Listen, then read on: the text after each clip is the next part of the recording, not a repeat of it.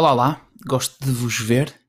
Não sei se é bem. Então, hoje trago um tema hum, especialmente hum, elaborado. Num dos círculos de filosofia um, em que participo, surgiu aquela grande questão. Mas afinal, o que é que é o amor?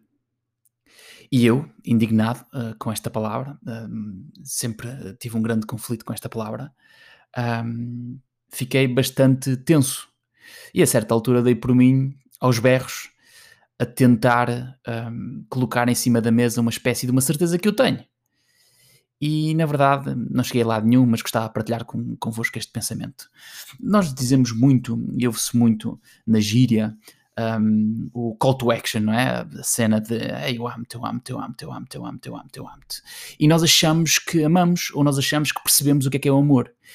E na verdade o que me deixa fulo um, é que eu sinto que o amor é demasiado abrangente, demasiado profundo, para alguma vez ser verdadeiramente compreendido. Ou até medido ou limitado dentro de uma estrutura de palavras ou dentro de uma estrutura de um pensamento.